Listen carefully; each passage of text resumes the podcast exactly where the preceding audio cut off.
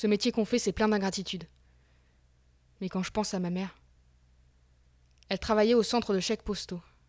Ah ça, ça faisait riche les chèques postaux. Fonctionnaire. Tout le monde l'enviait. Je crois même qu'on la respectait.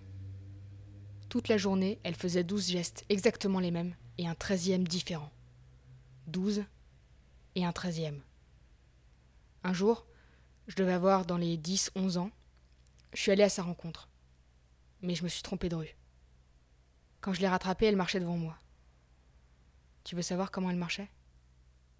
Douze pas comme tout le monde et un treizième sur le côté. Douze et un treizième. Ça donne envie de rire, hein Le soir, quand elle nous a servi la soupe au poireau, je l'ai regardée et j'ai pensé à son treizième pas de côté. Je me suis mise à l'aimer autrement.